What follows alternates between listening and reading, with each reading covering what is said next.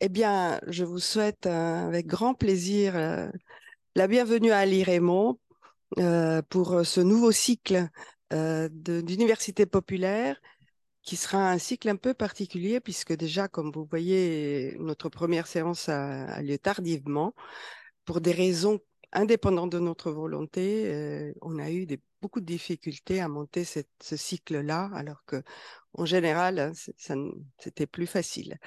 Euh, je suis contente que vous soyez là en présentiel, mais je salue aussi toutes celles et ceux qui, sont sur Zoom euh, et, qui euh, nous suivent néanmoins pendant toute la journée d'aujourd'hui. Le cycle de cette année est un cycle un peu particulier puisque comme vous le savez, dans les années précédentes, nous, allons, nous avons abordé des thématiques concerne la société de tous les pays de la, zone Méditerranée-Moyen-Orient. Et on a abordé différents aspects de différentes thématiques. Et cette année, on a décidé d'innover et euh, de, euh, comme vous le savez, nous focaliser sur des figures, des personnalités plutôt connues ou pas connues du tout, ou même totalement inconnues. Euh, et à travers ces portraits d'hommes et de femmes, euh, nous allons creuser un peu notre euh, connaissance de la Méditerranée, de la zone et de ce que ça a été dans l'histoire. Nous allons du passé au présent, euh, comme on le fait en général, mais surtout la particularité de, cette, de ce cycle est que à chaque fois, vous savez, il y a trois temps dans la journée d'université populaire. Cette fois-ci, il y aura le premier temps, le deuxième temps consacré à des figures que nous avons choisies collectivement. Et la troisième séance sera toujours un, retour sur le présent. Et on se posera la question, et aujourd'hui? Euh, Et comme euh, vous le savez probablement déjà, nous allons aujourd'hui aborder à la première séance les figures, des figures qui sont de l'ordre du politique, c'est-à-dire des, des personnalités qui ont eu un rôle important à leur époque, euh, politiquement parlant, en relation avec non seulement leur destin individuel, mais aussi la relation avec la Méditerranée. C'est ça l'idée.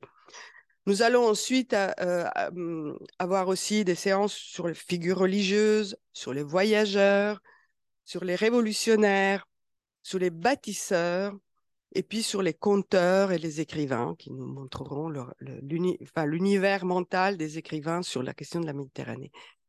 Donc aujourd'hui, euh, première journée, euh, nous allons nous consacrer à des personnalités du passé.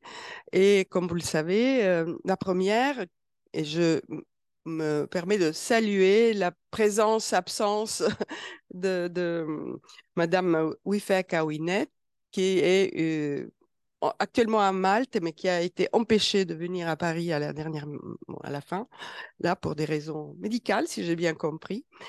Vous, devez peut-être activer votre. Euh, elle est activée D'accord.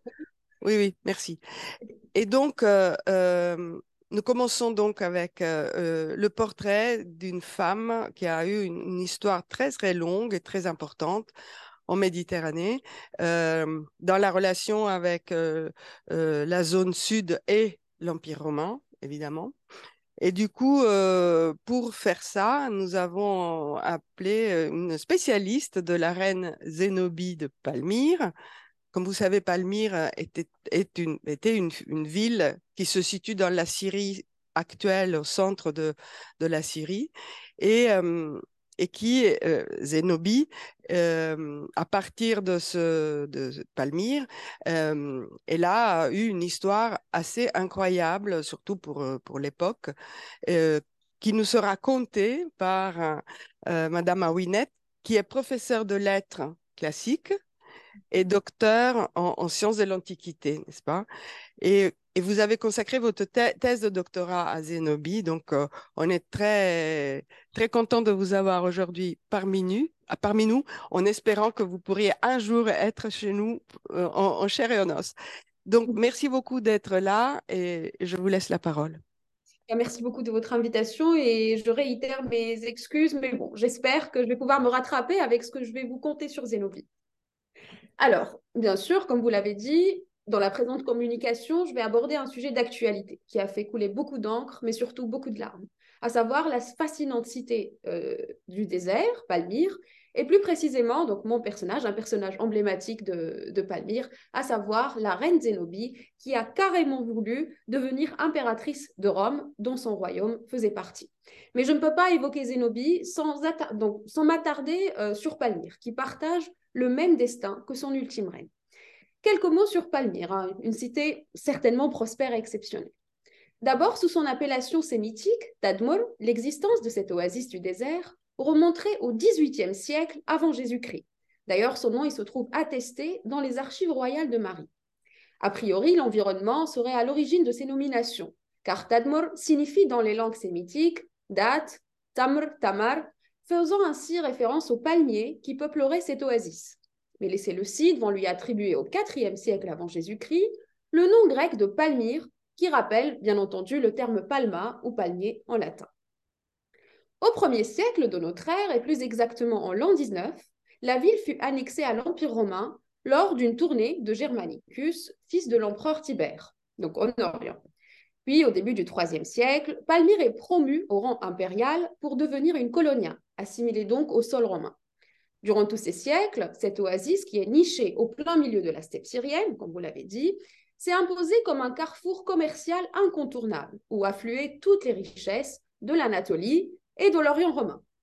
Palmyre donc bénéficiait d'une situation géographique avantageuse, hein, qui fait d'elle une ville commerçante par excellence. Cette ville du désert se trouve en effet à égale distance des villes les plus prospères en, en Orient. Elle voisine Damas, au sud-est, et d'autres villes du nord, comme Antioche, qui se trouvent aussi sur la chaîne côtière. Cela sans oublier qu'elle se trouve à mi-chemin entre l'Orente et l'Euphrate, ce qui fait d'elle l'une des plus importantes routes caravanières, voire un passage obligé dans le désert syrien.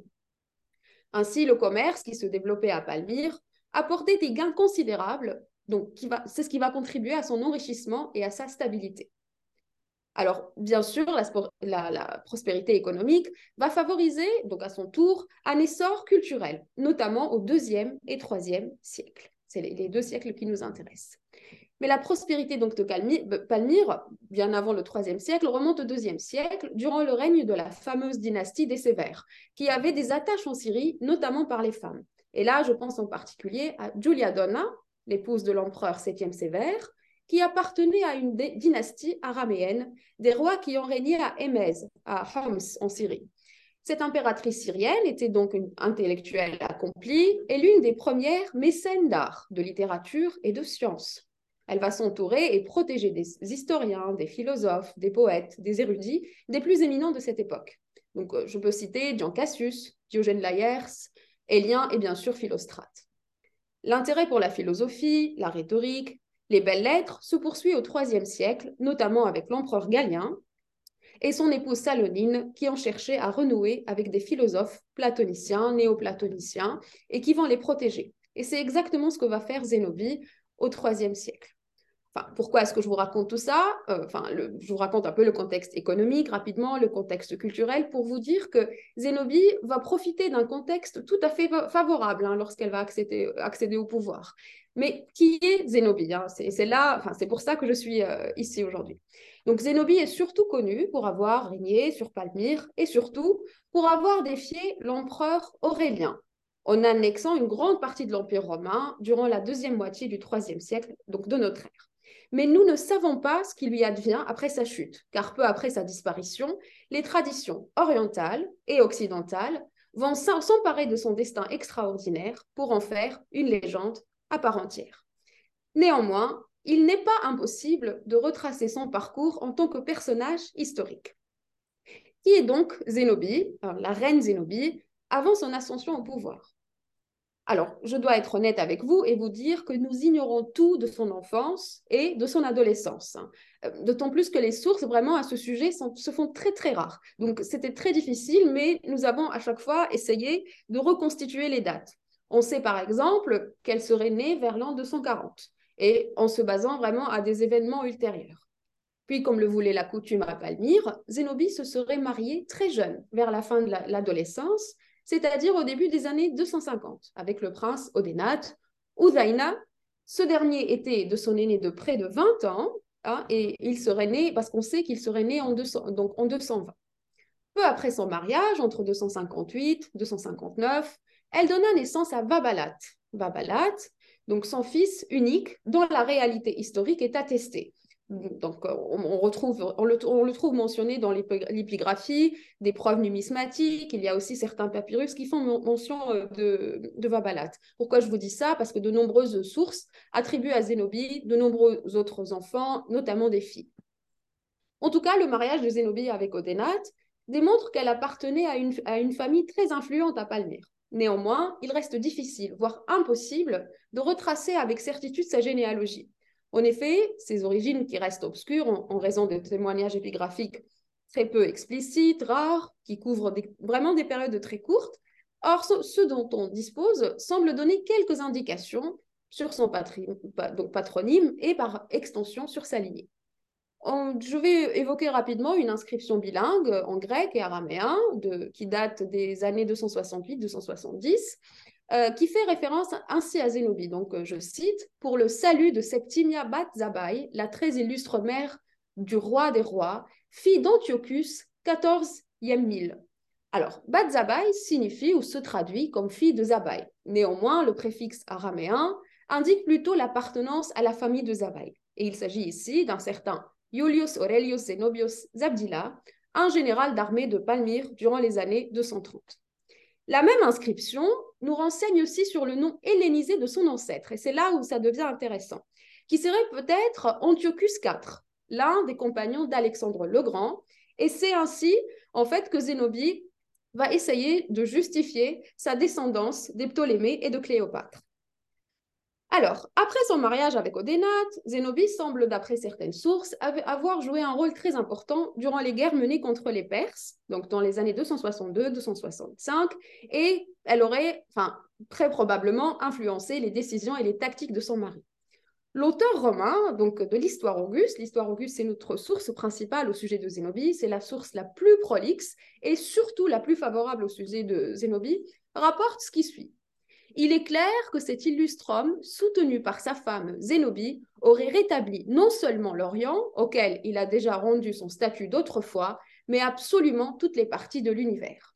D'ailleurs, les succès militaires de son époux euh, se trouvent aussi attribués à Zénobie, qui est jugé fortior marito, c'est-à-dire bien plus intrépide que son mari. Puis ces mêmes victoires contre les Perses, ennemis des Romains, ont permis à Odénate et à son fils Héran, né d'un premier mariage avant Zénobie, d'obtenir des titres honorifiques tels que roi des rois. Mais à l'été de, l'année 267, peut-être 268, ils furent tous deux assassinés, donc Odénate et son fils Héran, à la suite d'un complot dont les circonstances demeurent totalement obscures, même si certains historiens, et ils sont nombreux, sous-entendent que Zénobie, en tant que marâtre, aurait été responsable de leur mort. Cet assassinat va marquer l'ascension de Zénobie au pouvoir et c'est à partir de ce moment-là que Zénobie devient connue des sources. Alors, Zénobie, la reine rebelle, selon les sources les plus communément admises. Alors, au début de son règne, Zénobie ne semble pas vouloir affronter Rome. Pourquoi? Puisqu'elle cherche à assurer la continuité de sa mission, hein, celle, et celle de son mari, celle de garantir la protection des frontières de l'Empire. Or, elle va progressivement construire une domination parallèle à l'Empire romain, et ces conquêtes, qui vont se multiplier en très peu de temps, vont traduire tout autre chose sur ses ambitions territoriales. Il faut dire qu'après l'assassinat de son époux, Zénobie contrôlait déjà une grande partie de la Syrie, depuis l'Osroène au nord et jusqu'à la Syrie-Palestine au sud-ouest. Mais son expansion territoriale commence dès 268, c'est-à-dire quelques mois après la mort de son mari. Elle va étendre son influence politique à certaines régions d'Asie mineure, telles que la Bithynie, la Chalcédoine et la Cappadoce aussi. En 269, les troupes almiréniennes s'étendent vers le sud et ils vont prendre le contrôle de l'Arabie romaine jusqu'à Bosra. Et la soumission est en fait de, de, certaines tribus du désert vont conférer aux Palmyréniens le contrôle des routes qui permettent d'assurer la sécurité des caravanes. Mais là, on se pose la question, quel était le positionnement de Rome en fait? Est-ce que euh, la domination croissante des Palmyréniens ne dérangeait pas les Romains? Est-ce qu'elle a été admise?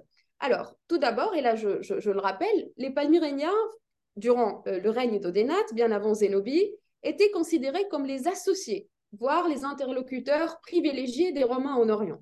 Donc, il est donc que le pouvoir à Rome ait toléré les décisions de Zénobie. Mais il faut savoir que dans la partie occidentale donc, euh, de l'Empire romain, l'empereur Claude, qui n'a régné que deux années, était engagé dans une lutte opinâtre dans le Danube contre les Germains. Et il ne s'occupait plus du tout des affaires en fait en Orient. Et, il faut dire aussi que la situation des forces romaines était désastreuse. Et Zénobie était très maligne parce qu'elle semble avoir profité de la crise de l'Empire romain en Orient et en Occident pour étendre peu à peu son hégémonie. Jusqu'ici, Zénobie n'est pas assez dangereuse. Mais tout va changer en l'an 270. Pourquoi? Parce que euh, Zénobie, en fait, va décider de partir avec sa pesante armée sous le commandement du général Zabda conquérir l'Égypte. Hein. L'Égypte qui, vous le savez très bien, était le grenier à blé de Rome. Afin de légitimer sa conquête, elle revendique ses origines et prétend descendre des Ptolémées et plus particulièrement de Cléopâtre. Ses amitiés en disent long sur son ambition quant à la soumission de l'Égypte. Nous n'ignorons pas, par exemple, qu'elle va commander des discours en son honneur au célèbre orateur Kalinikos. Ce, donc, ce dernier, très très célèbre orateur de l'époque, va lui consacrer une œuvre intitulée À Cléopâtre sur l'histoire d'Alexandrie en dix livres. Dans cet ouvrage, complètement propagandiste, entre guillemets, l'auteur va faire l'éloge de Zénobie en l'assimilant à la nouvelle Cléopâtre, autrement dit, en la présentant comme la nouvelle reine d'Égypte de la même manière, elle va commander un autre discours au philosophe Longin, très célèbre aussi de l'époque, en l'honneur de son défunt époux, lorsqu'elle va euh, l'inviter s'installer à euh, Palmyre.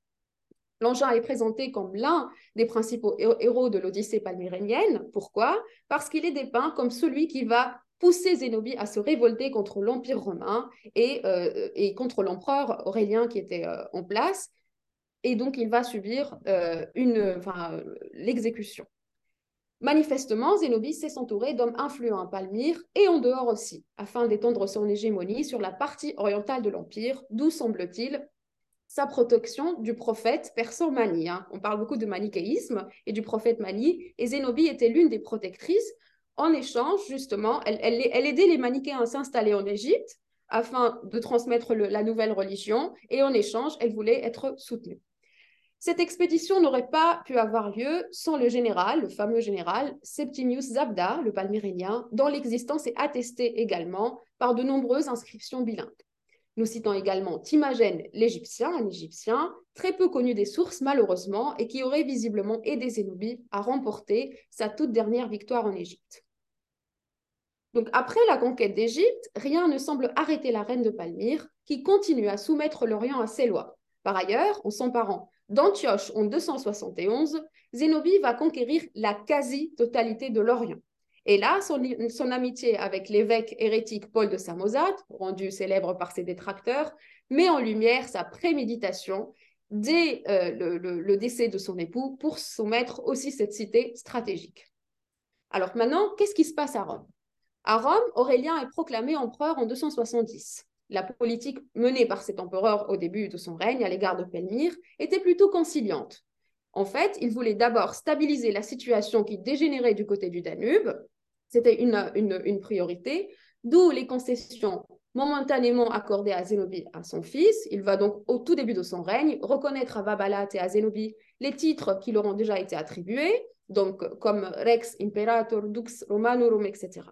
Ces concessions se trouvent attestées par des pièces de monnaie frappées donc, et qui unissent l'image d'Aurélien d'un côté et de Vabala de l'autre. Mais Zénobie va encore aller plus loin. En fait, elle va défier l'empereur romain. Pourquoi? Parce que, sans demander l'autorisation de l'empereur, elle va jusqu'à faire disparaître le portrait euh, de, de l'empereur Aurélien des pièces de monnaie et elle va frapper les monnaies à son effigie et à celle de son fils. Et dans ces pièces de monnaie que l'on peut voir, on peut voir Vabalat avec une couronne, un diadème, comme s'il était l'empereur légitime de Rome. Et en fait, là, ce que j'aimerais euh, vraiment souligner, c'est que Zénobie ne voulait pas se révolter contre Rome. Elle voulait devenir l'impératrice de Rome. C'est pas vraiment une révolte, en fait, non. Pour elle, elle était l'impératrice légitime de Rome et que, et que l'Orient, que le pouvoir devrait s'exercer en Orient et non pas en Occident. Alors là, la guerre est déclenchée, Zénobie est allée très très loin. Aurélien, en tout cas, semble avoir libéré aisément et rapidement les nouvelles terres conquises par Zénobie, qui, de surcroît, ne résistait pas du tout. Un grand nombre d'habitants de ces provinces, tels comme l'Asie mineure, Tiane, etc., considéraient l'arrivée d'Aurélien comme salutaire. C'est ce qui est dit dans les sources. Il en fut ainsi notamment à Antioche, où il n'y a pas eu de lutte ou de résistance acharnée, et le combat s'est terminé par une humiliante défaite du côté de Zénobie, du côté des Palmyréniens. Il est même rapporté que Zénobie, après cet échec, aurait pris la fuite en, étant déguisé avec ses généraux et certains de ses soldats. Antioche redevient très vite romaine, annonçant ainsi la déliquescence de Palmyre. À la fin de l'été 272, l'Égypte est de nouveau sous contrôle romain. Après cette défaite, la guerre se déplace à Palmyre. on est toujours en 272. Commence alors un siège dont on ignore la durée exacte. Mais il semble que le siège de Palmyre, d'après les sources, était particulièrement difficile pour les Romains, puisqu'il fallait non seulement résister aux rudes conditions du désert syrien, mais également assurer le ravitaillement des, des soldats pardon, épuisés. Le désert palmyrénien était périlleux, il fallait s'attendre à tout moment aux attaques des brigands nomades soumis aux ordres de la reine, qui cherchait à tout prix à affaiblir l'ennemi. D'ailleurs, on sait en ces mots que Zénobie aurait menacé l'empereur romain. Et là, je vais vous, lire donc un extrait d'une lettre que Zénobie aurait écrite à Aurélien. Je pense que les, lettres sont, sont, fictives, mais je vais quand même euh, vous les lire. Tu réclames ma reddition, comme si tu ne savais pas que Cléopâtre a choisi la mort que de vivre avec dignité quelconque. Les renforts perses ne nous manquent pas, et nous les attendons. Les Sarrasins, les Arméniens sont nos alliés. Est-ce que tu as oublié, Aurélien, que les brigands syriens ont vaincu tes soldats? Lorsqu'arriveront ces forces que nous attendons de toutes parts, tu abandonneras l'arrogance avec laquelle tu exiges ma reddition, comme si tu étais vainqueur de tous côtés. Il existe de nombreuses lettres hein, de la part de Zénobie. Cependant, ce n'est pas ce qui va arrêter Aurélien à poursuivre sa conquête et à se venger de l'affront causé par Zénobie. L'armée romaine finit par pénétrer dans la ville. On ignore ce qui advient de Zénobie, Quant à Aurélien, il mit la main sur l'Orient et le réintégra à l'Empire romain. Il s'empara des richesses et des trésors de Palmyre, qui est complètement détruite, ainsi que de sa reine déchue. Et c'est à partir de ce moment-là que la légende s'empare du personnage de Zénobie. On se pose la question, qu'est-ce qui parvient à Zénobie? Quel est le destin de Zénobie après sa chute? Je dois vous dire que les versions à ce sujet sont tout aussi contradictoires les unes que les autres.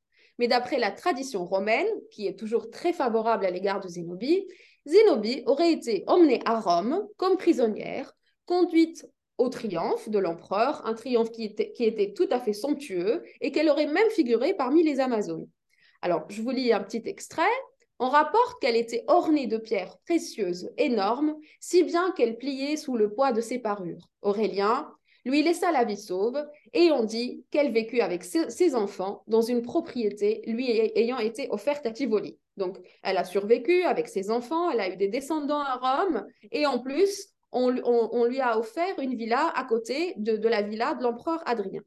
De toute évidence, cela n'a rien de vraisemblable. Il n'est pas plausible qu'Aurélien ait laissé donc un seul membre de la famille royale déchu. Pourquoi? Nous savons en fait que les triomphes à Rome étaient régis par des lois très strictes. L'ennemi, qui était nécessairement un étranger de renom, fut toujours mis à mort, ainsi que tous les membres de sa famille, euh, donc suite au triomphe, bien entendu, et ils étaient souvent mis à mort par strangulation. D'ailleurs, la tradition grecque byzantine, qui est très hostile à l'égard de Zénobie, lui réserve un destin bien plus tragique et humiliant, car le triomphe a déjà lieu doublement à Rome et à Antioche, donc en Occident et en Orient, où Zénobie est décapité. L'historien Zosime, par exemple, qui est le plus documenté euh, au sujet de la révolte palmyrénienne, rapporte quant à lui que Zénobie mourut soit qu'elle ait été emportée par maladie, soit qu'elle n'ait pas eu le courage de se nourrir, tandis que les autres membres de sa famille, excepté son fils, furent engloutis par la mer au milieu du détroit qui sépare Chalcédoine de Byzance. Il existe de nombreuses autres anecdotes hein, à ce sujet et au sujet de la, de chute de Palmyre et du destin de, de Zénobie, mais je ne pourrai pas toutes les évoquer, faute de temps. Toutefois, la multiplication de ces versions démontre qu'après la chute de Palmyre, la légende va très très vite s'emparer euh, de, Zénobie qui va se trouver vraiment détaché de toute sa réalité historique. Et c'était en fait vraiment euh, faire la différence, distinguer l'historique du légendaire était l'une des missions que je me suis donnée euh, lors justement de l'élaboration de ma thèse de doctorat. Et c'est à partir de ce moment-là qu'on commence à imaginer à quoi ressemblait Zénobie, comment s'habillait-elle, quel était son portrait moral et ainsi de suite. Et honnêtement, comment résister à cette tentation, la tentation de l'invention à imaginer face à un personnage aussi fascinant et aussi atypique? Alors, à quoi ressemblait donc Zénobie Certes, des pièces de monnaie ont été frappées à l'effigie de cette reine orientale, fournissant une image assez vague de sa physionomie. Toutefois, nous n'avons aucun portrait euh, de Zénobie, aucun portrait authentique. Seul l'auteur de l'histoire Auguste fournit un portrait physique de la reine palmyrénienne, sachant que cette œuvre est considérée comme la source la moins fiable, comme je vous l'ai déjà dit. Son auteur, qui se cache en plus derrière six pseudonymes, est connu pour sa propension à l'invention et à tous les jeux littéraires.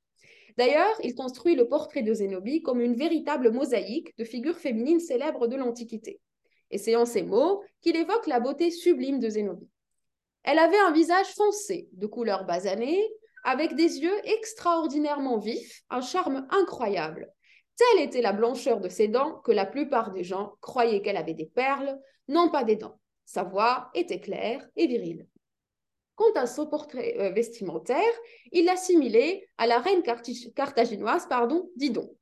À la manière des empereurs romains, elle paraissait casquée devant les assemblées avec un vêtement à liseré pourpre et des pierres précieuses qui pendaient au bas de la frange, sanglée au moyen d'une d'une gemme pardon, en forme d'escargot, placée au milieu en fonction de fibules de femmes.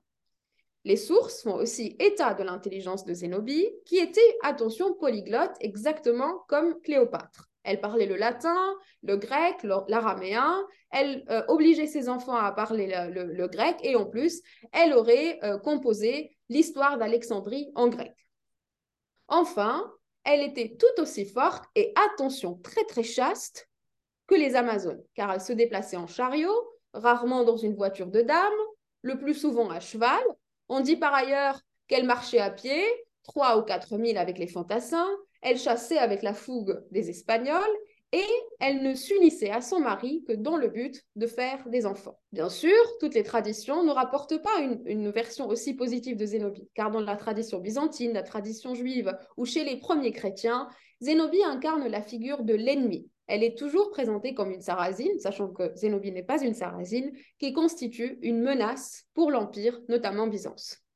Il en est de même dans la tradition arabe, islamique et pré-islamique, qui s'empare elle aussi du personnage.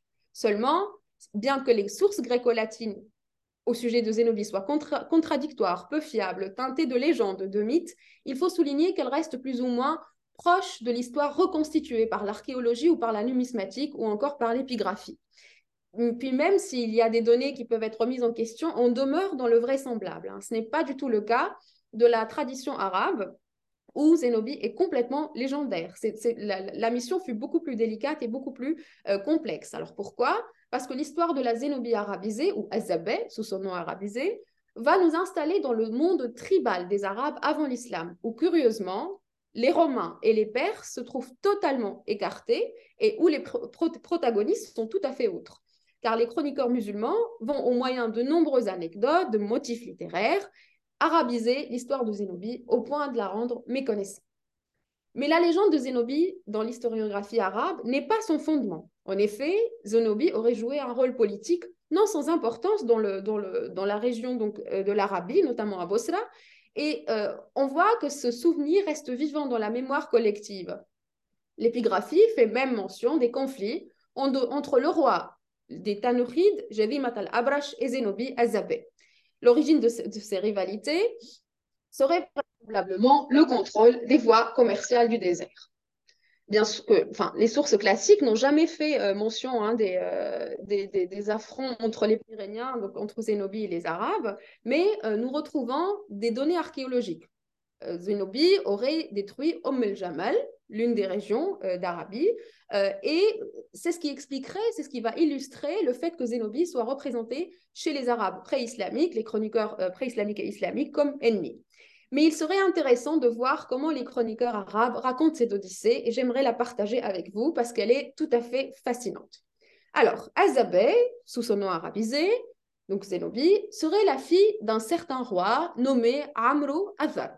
Ce dernier, lors d'une bataille contre le roi du Al-Hira, Jadimak al-Abrash, fut vaincu et mis à mort. Azabeh, Zénobie, prend donc les rênes du pouvoir et n'aspire qu'à venger la mort de son père mais sa sœur la dissuade de mener la guerre et l'invite à user de la ruse.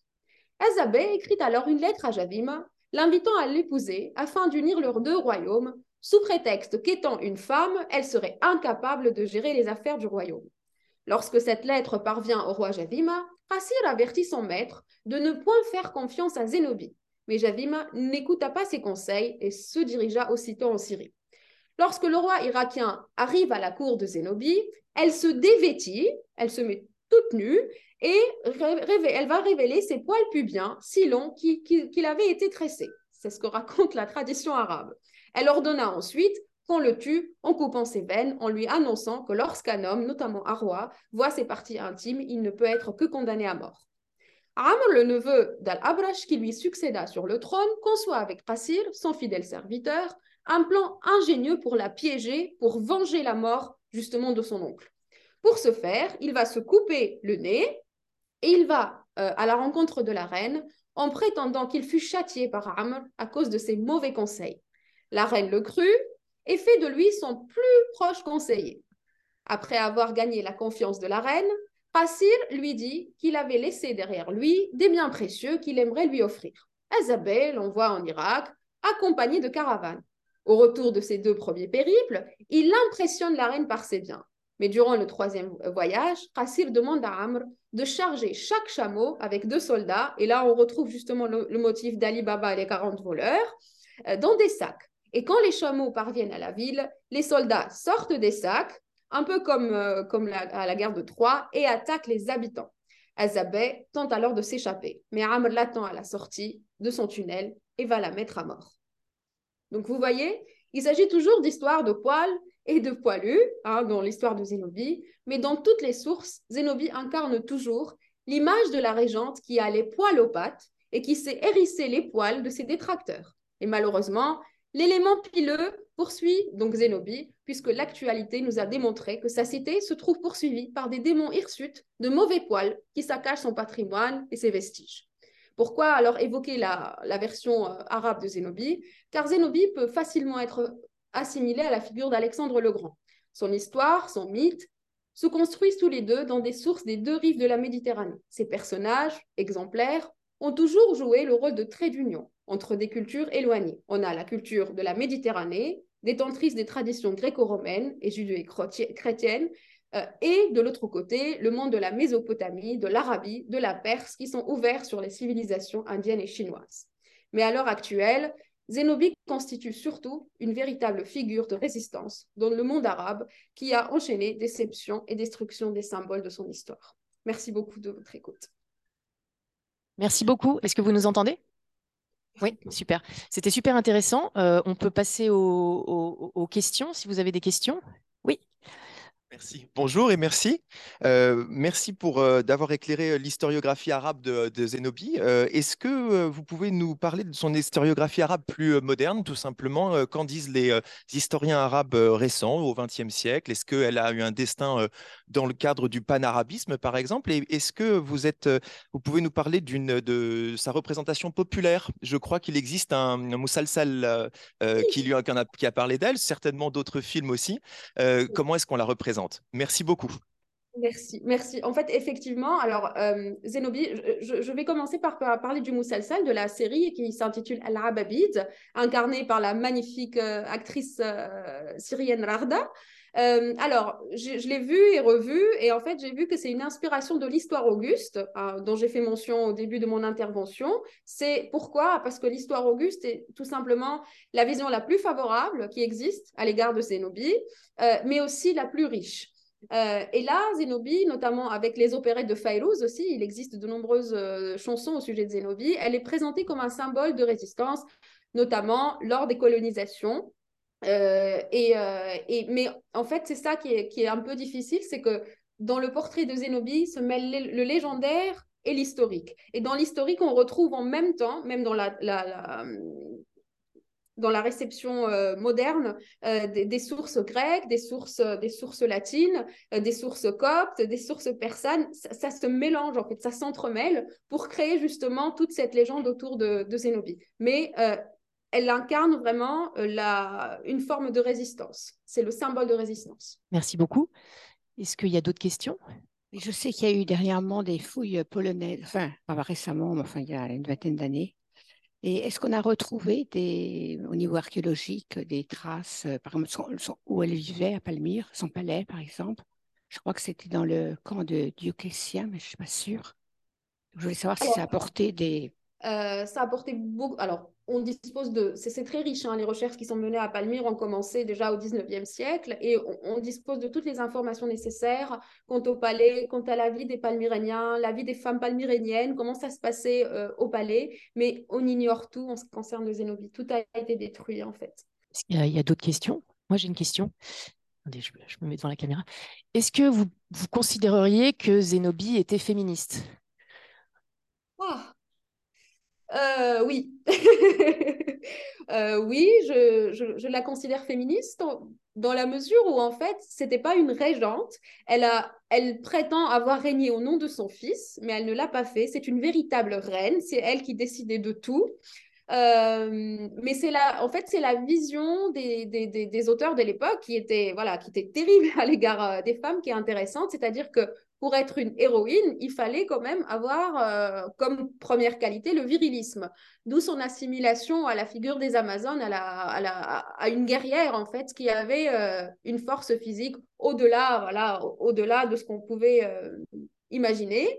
Et, euh, et, en fait, pourquoi est-ce qu'on a présenté ainsi euh, Zénobie C'est une manière aussi de, de critiquer violemment euh, l'empereur Galien, qui était dépeint comme quelqu'un d'efféminé, en fait, et qui n'était pas assez viril. Donc, on a construit le portrait favorable de Zénobie pour justement détruire celle de, de, Galien et non pas pour faire l'éloge de, de Zénobie, comme, comme on peut le lire à, première vue. Euh, je voudrais vous poser une question. Euh, je voudrais qu'on revienne, si vous avez trouvé des sources euh, intéressantes, sur Zénobie à Rome.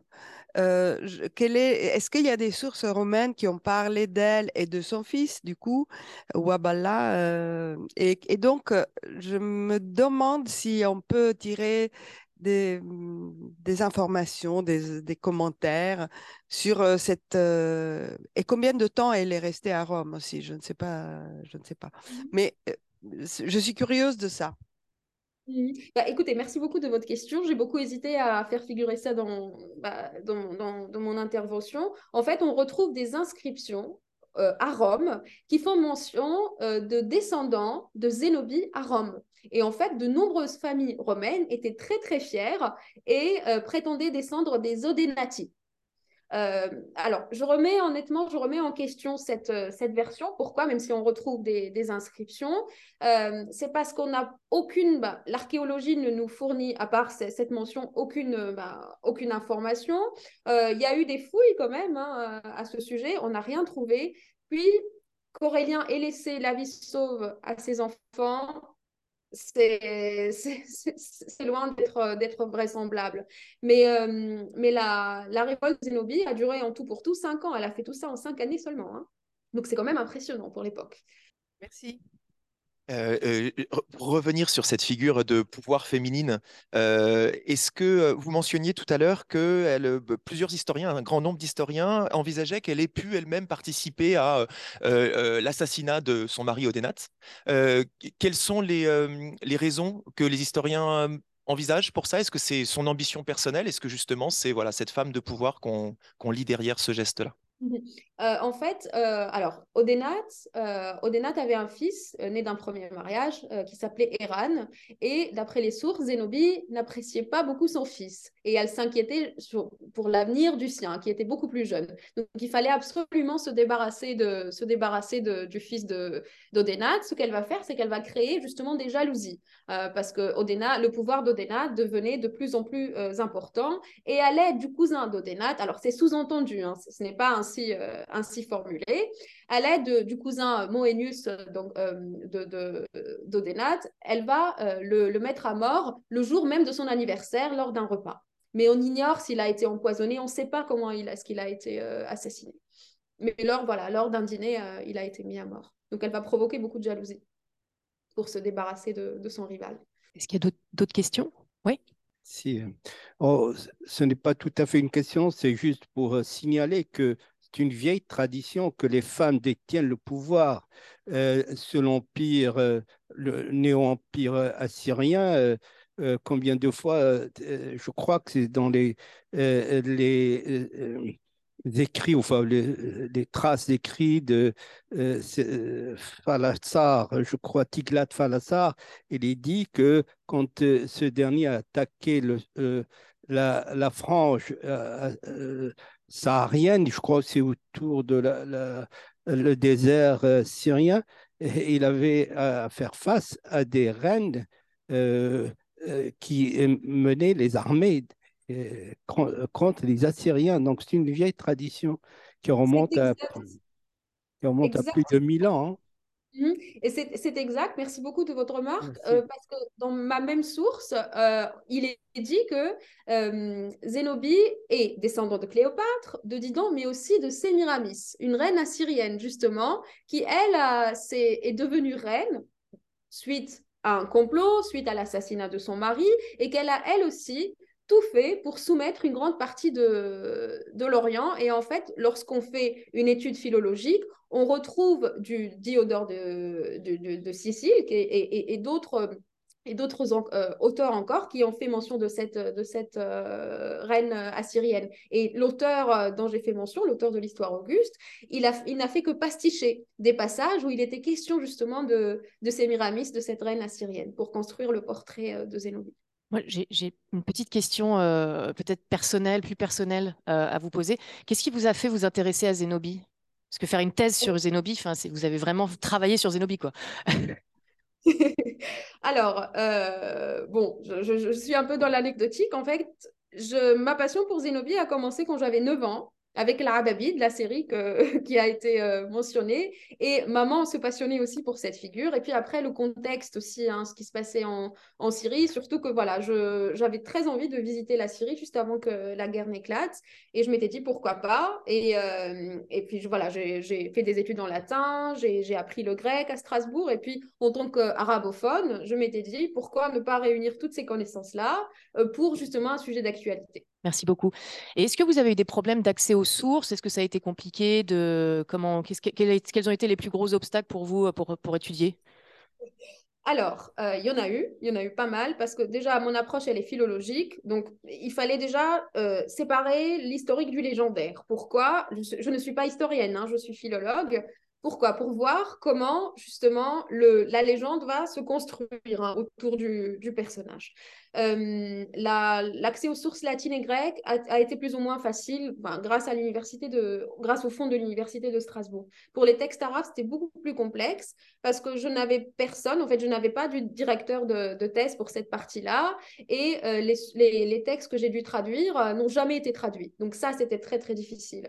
Euh, donc voilà, je, demandais à des personnes à droite, à gauche de vérifier les traductions, de, de, confirmer. Je faisais pas mal de confrontations. Donc ça, c'était la partie la plus difficile, mais le plus dur, et, euh, et là, je ne l'ai pas évoqué, c'est que dans ma thèse, je ne fais pas une partie Zénobie dans les sources gréco-latines, Zénobie dans les sources arabes. Pas du tout. Ce n'est pas, pas du tout le but de la thèse. En fait, le but de la thèse en tant que philologue, c'est d'établir des schémas de contamination. Comment est-ce que les sources gréco-romaines auraient inspiré des sources euh, pré-islamiques? Et islamiques, c'était très difficile à prouver, même si ça peut paraître voilà, de l'ordre du, comment dire, du fantasme philologique, et vice-versa.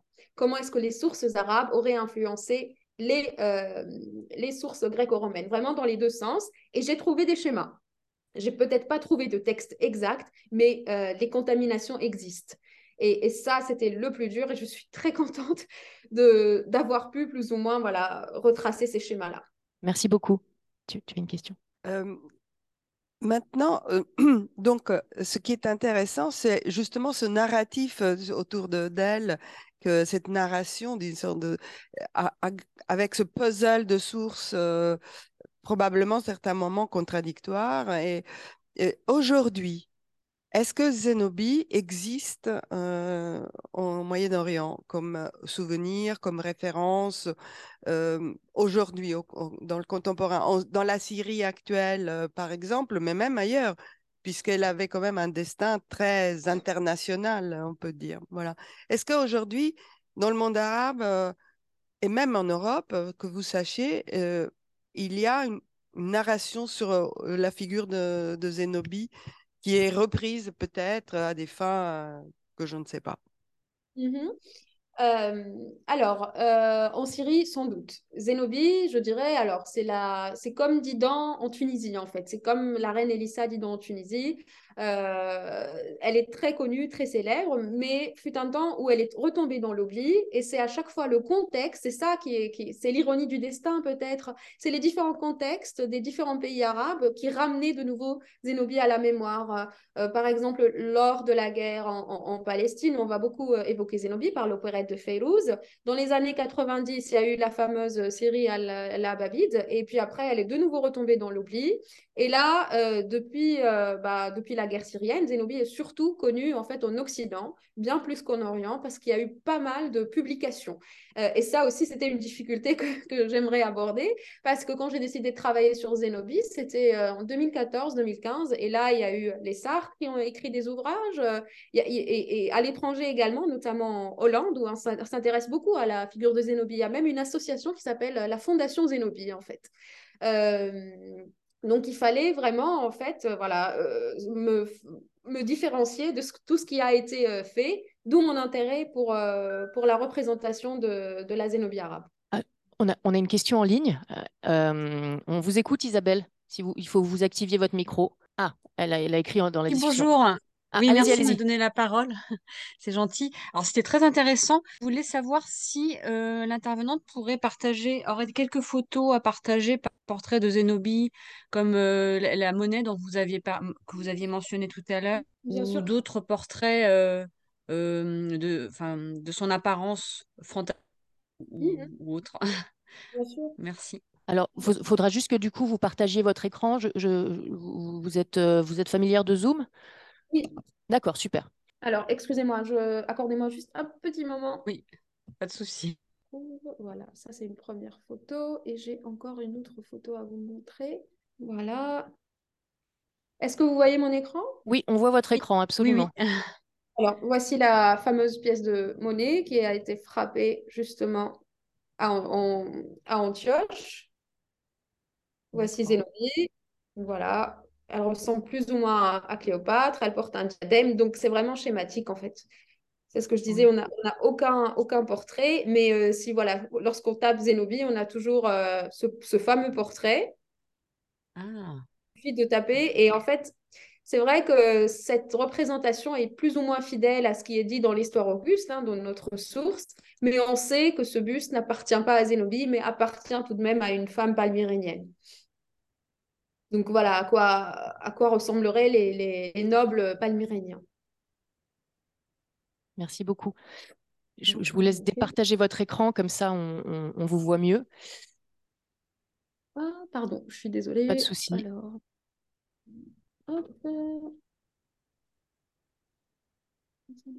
Je me dépêche, hein, je suis désolée. Oui, oui, aucun problème, aucun problème. Voilà, je départage. Voilà. Merci. Et il y a une question du coup dans la salle. Oui, bien sûr. C'est juste parce que je pensais. Euh, la reine Zénobie, elle a fait des émules au niveau des femmes à Palmyre. Il y a eu la Lady des émules. Il y a eu mhm, la mhm. légende, enfin, c'est pas, pas une légende, c'est véridique. Il y a eu Lady euh, Stanlop, qui est et aussi il y a une euh, Endurin, mais je ne me souviens plus de son prénom, qui a voulu un petit peu faire Mais je disais que Zénobie, en tant que femme, elle a fait des émules à Palmyre. Il y a eu toute une, il y a eu Lady Stenlop qui s'est installée à Palmyre. Et il y a eu euh, aussi, euh, au début du XXe siècle, une, une, femme un peu euh, extravagante. je ne connais pas son prénom, Endurin. Voilà, j'apprends grâce à vous. Donc, je peux vous remercier de l'information. Est-ce qu'il y a, il y a, a d'autres commentaires, questions en ligne peut-être aussi? N'hésitez pas à prendre la parole en ligne. Alors peut-être que vous aviez des, des, des, choses que vous n'avez pas insérées dans votre présentation, que vous avez peut-être envie de nous dire. Mmh oui, je, si vous voulez mettez, je veux bien. allez-y, allez-y. Alors, comme je disais tout à l'heure, c'était pas que la Zénobie historique qui m'intéressait, mais c'était vraiment les, les, métamorphoses au fil des siècles.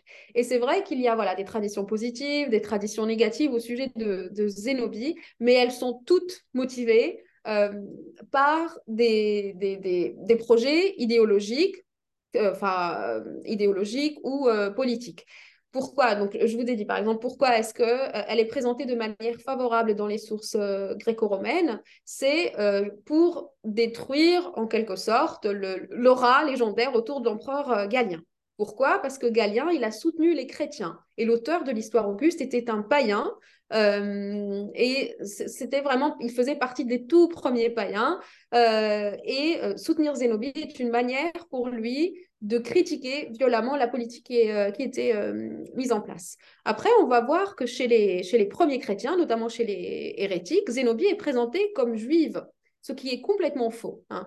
Euh, pourquoi est-ce qu'on la présente comme, comme étant juive? Parce qu'à l'époque, voilà, on cherchait à distinguer le judaïsme du christianisme. On ne voulait plus parler déjà au IVe siècle de judéo-chrétien. Et Zénobie incarnait en quelque sorte la fin d'une époque. Donc, Zénobie est comme une coquille vide euh, dans laquelle on pouvait tout, mettre pour créer euh, de nouvelles légendes. Et ensuite, dans les, dans les sources juives, Zénobie était l'ennemi des Juifs et euh, il existe justement des sources selon lesquelles Zénobie se serait attaqué, attaqué aux Juifs en fait se serait attaqué aux synagogues des Juifs. Puis après, il y a la version byzantine, la version byzantine, où Zénobie et incarne l'ennemi parce qu'elle a menacé l'empire l'empire byzantin et qu'il était inadmissible qu'une femme accède au pouvoir. Hein. C'est ce qui fâchait le plus les, historiens. Euh, suite à ça, pareil, on a Malalas, une autre source euh, chrétienne, qui s'attaquait pareil à Zénobie. Pourquoi? Parce que euh, dans l'évolution de la légende, Zénobie fut présentée peu à peu comme une sarrasine et non pas, non pas comme une citoyenne en fait de l'empire de l'empire romain. Donc elle incarnait, elle incarnait tout ce qu'il ne fallait pas pour en faire d'elle une ennemie par, par excellence. Dans les sources arabes, pareil, elle est l'ennemi. Pourquoi? Parce que dans la mémoire collective, elle s'est attaquée à, de nombreuses, bah, de nombreuses villes, villes arabes de l'époque. Euh, et maintenant, ce qui est intéressant, c'est la manière, enfin j'aimerais aborder ça, euh, c'est la manière dont les sources sont, sont traitées. Euh, en fait, les sources s'inspirent l'une des autres c'est-à-dire, les sources sont les mêmes. Euh, l'histoire Auguste, par exemple, qui est tout à fait favorable à Zénobie, et on a Zosime et Malalas de l'autre côté, qui sont complètement hostiles à, Zénobie, ont eu recours exactement aux mêmes sources, mais ils vont pas du tout relater euh, les faits de la même manière. Pourquoi? Encore une fois, pour satisfaire à, euh, à des projets politiques et religieux. Euh, ce qui est aussi intéressant d'un point de vue euh, philologique, c'est de retrouver des traces de textes. Par exemple, quand j'ai parlé de Didon, j'ai retrouvé des traces de Virgile, euh, de l'Énéide de Virgile dans l'histoire Auguste. Pourquoi? Parce qu'à l'époque, on ne citait pas ces sources. Hein. C'était pas du tout de l'ordre du plagiat. En fait, lorsqu'on recopiait des auteurs plus anciens, c'était une façon de leur faire honneur et c'était comme des petits clins d'œil. Les reconnaître servait de stimulus au lecteur. Euh, donc, il fallait vraiment beaucoup lire tout ce qui concernait l'histoire de Didon, euh, des Amazones, de la reine Sémiramis. Il fallait lire tout ce qui concernait ces personnages-là pour retrouver les traces, justement, les sources que ces auteurs auraient pastichées pour créer le portrait de, de Zénobie. Je ne sais pas si je dispose encore d'un ah, peu de bah, temps. Vous avez, euh, vous avez c'est jusqu'à 13h, hein, vous avez encore une, une bonne demi-heure si vous, si vous voulez. Vous... Ah, il y a une question, attendez, excusez-moi avant de... Je, je vous passe la parole. Euh, on, revient un petit peu à pseudo-histoire. Est-ce qu'il y a une, un parallèle au, point de vue tempérament entre la légende de la reine de Saba et, et Salomon, Belkis, j'entends. Ah historiquement, il y a quand même quatre siècles entre les deux. Hein mais je ne sais pas par quel miracle on l'a introduit. Ah oui. oui. Bah, écoutez, merci encore de cette question très intéressante qui va me permettre de développer davantage euh, ce que je voulais dire. Alors, exactement, et dans ma partie arabe, je consacre tout un chapitre à comment est-ce que la reine euh, de, de Saba, Balkis, aurait inspiré la figure de Zénobie. Bah, déjà, elle constituait de toute, de toute évidence, lorsqu'on on, revoit cet épisode de, de, pilosité de Zénobie qui se dévêtit, qui montre ses parties intimes pour faire peur aux hommes, en fait, c'est une inspiration de Balkis parce que Béatrice, euh, il faut le rappeler, Salomon, lorsqu'il la voit la première fois dans son palais de, cristal, il voit la projection de ses jambes qui n'étaient pas rasées. Donc il lui propose, il lui dit, une femme avec ta beauté devrait commencer à se raser les jambes et il lui donne même une recette, Salomon, pour lui permettre de se raser. Tandis que voilà, euh, elle, était, comment dire, elle était beaucoup plus docile que Zénobie. Hein. Zénobie, elle manque de docilité, elle, refusait. En fait, elle était très fière de cet attribut, cet attribut qui, rappelons-le, euh, euh, fait référence à Samson, hein, le Samson qui a tout le pouvoir dans ses poils, et grâce à ses cheveux et à longueur de ses cheveux. Au début, je m'étais dit, il s'agit peut-être de, comment dire, du bagage culturel commun qui aurait euh, inspiré les anciens, mais pas du tout. J'ai retrouvé un texte araméen. Bon, je, ne maîtrise pas l'araméen, mais j'ai trouvé une traduction euh, anglaise où j'ai pu vraiment euh, le comparer, le texte arabe de Zénobie et le texte araméen. Et il s'avère que les Arabes se sont inspirés de ce même texte pour évoquer la pilosité de, de Zénobie. Donc, vous avez tout à fait raison. Merci. Est-ce qu'il y a d'autres questions dans la salle ou en ligne? Bah, Allez-y, du coup, si vous vouliez, euh, on vous écoute. Alors, euh, par rapport à la... Alors, euh, tout à l'heure, j'ai évoqué voilà, la partie gréco-romaine. J'ai dit qu'ils ont recours toujours aux mêmes sources, mais qu'on reste dans le vraisemblable, que chacun va raconter à sa manière. Dans les sources arabes, c'est différent. pourquoi? Parce qu'on va, on va faire avancer, on va enrichir l'histoire de Zénobie au moyen de motifs littéraires. Tout à l'heure, quand je vous ai raconté euh, l'histoire euh, arabe de, Zénobie, j'ai fait, référence à, la guerre de Troie, par exemple, le fait de piéger euh, remonterait peut-être à la guerre de Troie. On ne sait pas. Alors, c'est très difficile d'établir un modèle textuel pour dire que la guerre de Troie, que les textes grecs auraient directement influencé cette histoire, mais on retrouve le même schéma. Euh, pareil, si on remonte à un papyrus où il est question justement de la prise de, Jaffa en Égypte, on retrouve exactement euh, le même schéma. On retrouve des motifs des mille et une nuits. On retrouve aussi un autre motif euh, du fait que Qassir qui va se couper le nez, d'ailleurs il s'appelle Qassir, c'est-à-dire c'est l'amputé en arabe, et ce, ce motif littéraire est un motif grec par excellence. On l'appelle voilà, le motif de Zopiros. Euh, et ce qui est intéressant dans la partie arabe, c'est que euh, on peut établir un, un schéma, c'est ce que j'ai fait, avec les motifs gréco-romains d'un côté et les motifs euh, orientaux euh, de l'autre. Et c'est ce qui a permis justement d'enrichir l'histoire de Zénobie. Euh, en ce qui concerne ma partie arabe, j'ai parlé de, de sources pré-islamiques. Il s'agit donc d'un poème où il n'est pas question de, de la pilosité. Hein. Et, et, ensuite, je me suis arrêtée au Xe siècle avec At-Tabari. Alors pourquoi est-ce que je m'arrête au, au Xe siècle? C'est parce qu'après, en fait, la, l'histoire de Zénobie, elle n'avançait pas du tout. Ce n'était que reprise, en fait. On n'a fait que recopier la même histoire sur Zénobie. Et puis, les, les, et, puis après, en fait, au XIIIe siècle, ce qui va se, ce qui va se passer, c'est que Zénobie sera reprise pour des raisons euh, politiques chrétiennes de l'époque, qui n'avaient aucun rapport, euh, aucun lien avec tout ce qui se passait dans l'Empire romain. Et moi, mon but, c'était justement de travailler sur les schémas de, de contamination entre les sources. Je ne sais pas s'il y a d'autres questions. Est-ce qu'il y a d'autres questions? En ligne S'il y a des questions, peut-être? Moi, j'ai une question. Encore une fois, c'est moi, je, suis intéressée par la façon dont on fait de la recherche. Si vous deviez refaire une thèse sur un personnage de la Méditerranée, ça serait euh, quel personnage? Ah, euh, j'ai déjà un projet. ah bah voilà. Merci de la question. Euh, ce serait la, la filarque, la reine Maouya. Euh, c'est une reine du IVe siècle, une, une chrétienne, et euh, donc qui a exactement, mais exactement le même euh, profil que Zénobie. Et encore une fois, on est dans des schémas vraiment, c'est comme des moules en fait, la manière dont on raconte l'histoire de ces femmes obéit tout le temps aux mêmes règles, aux mêmes schémas. mais ce qui est intéressant, alors pourquoi Maouya Parce que dans l'une des sources du IXe siècle que j'ai étudiée, il y a une euh, des sources arabes. Hein. Il y a une mention de Zénobie et on dit que Zénobie, euh, ce n'est pas le vrai nom de, de, Zénobie, que son vrai nom était Maouya et que Zénobie vient de Zabé, avec la, donc la racine Zébébé, qui signifie la poilue, et que son vrai nom était Maouya. Donc, euh, au bout d'un moment, on, a, on, on, mélangeait, en fait, on, confondait Maouya avec la reine Zénobie. Donc, ça sera ouais, la reine Maouya.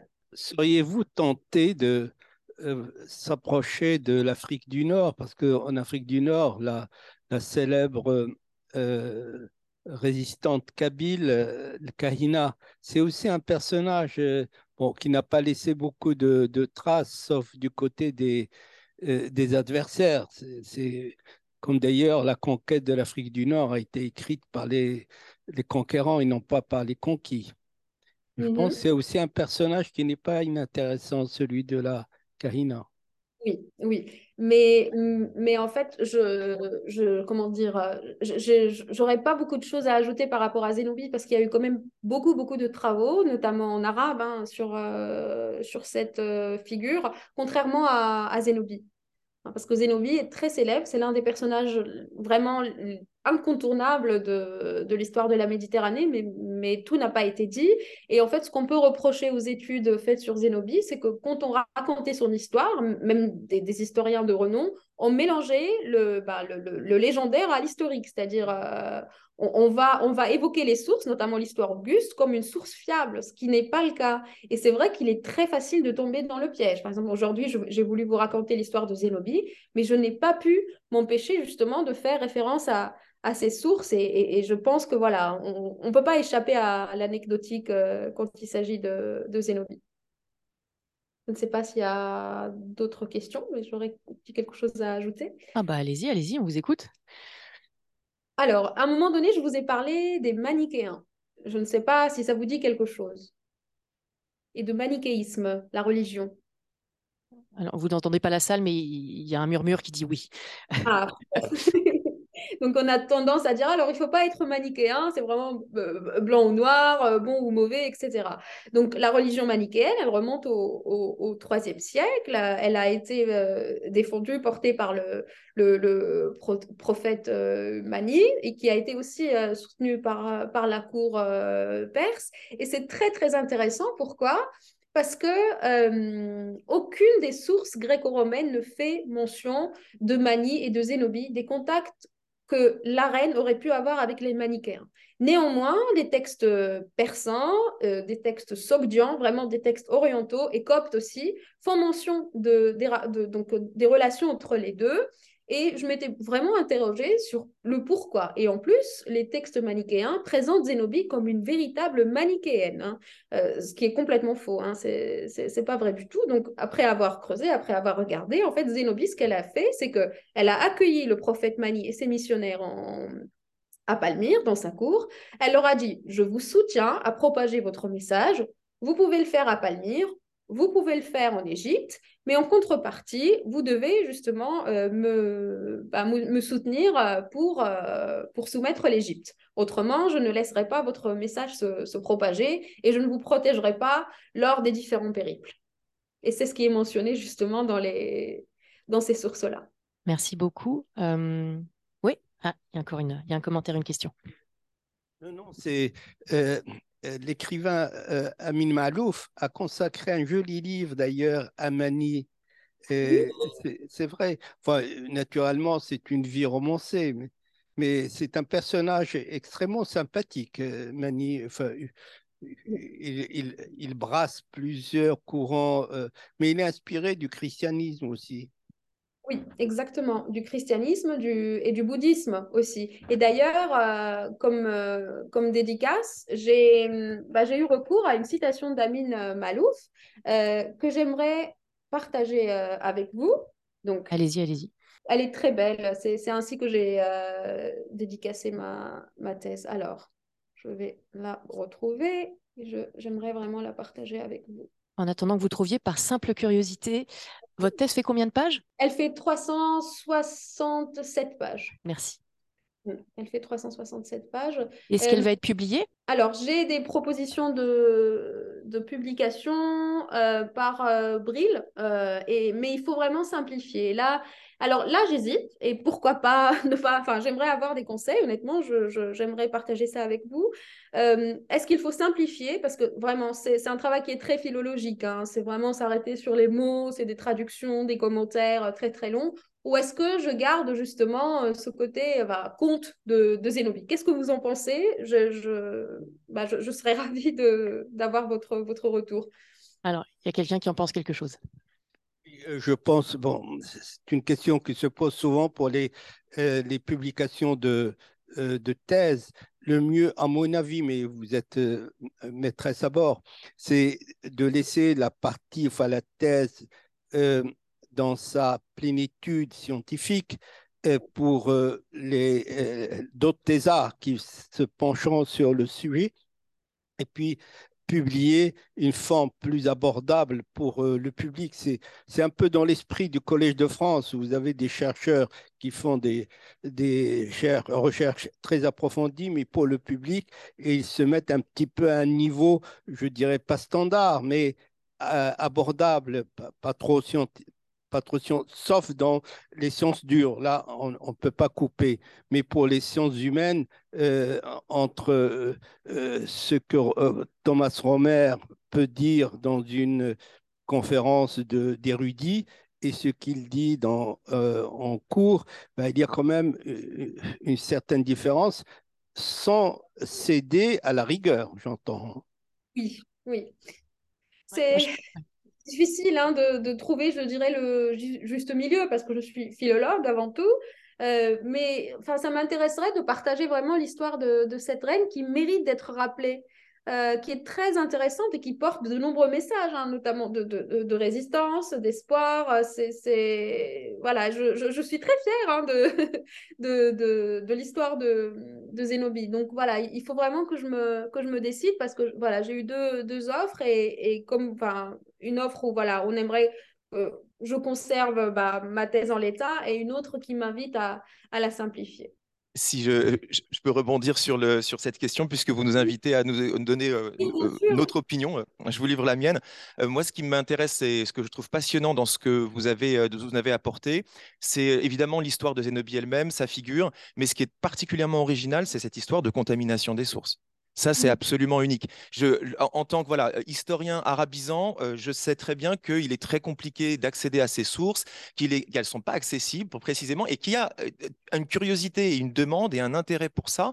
Euh, je ne sais pas quelle forme pourra prendre cette publication qui sera la vôtre, mais en tout cas, si elle pouvait mettre en, lumière le, le, dialogue des sources dans différentes langues, je crois que ça serait un apport génial qui pourrait intéresser toutes sortes de, de publics, à la fois larges et plus, plus érudits.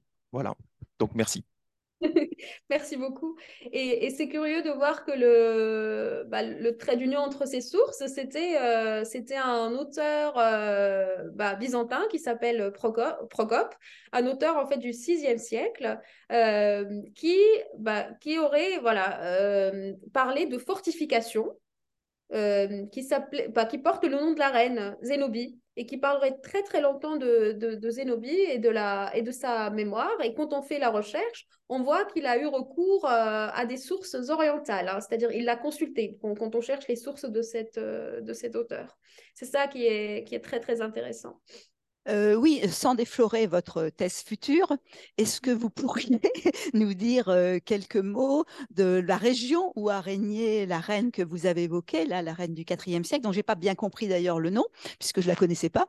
Euh, pouvez-vous nous en dire quelques mots? Mmh Bien sûr. Alors c'est Maouya, c'est une filarque.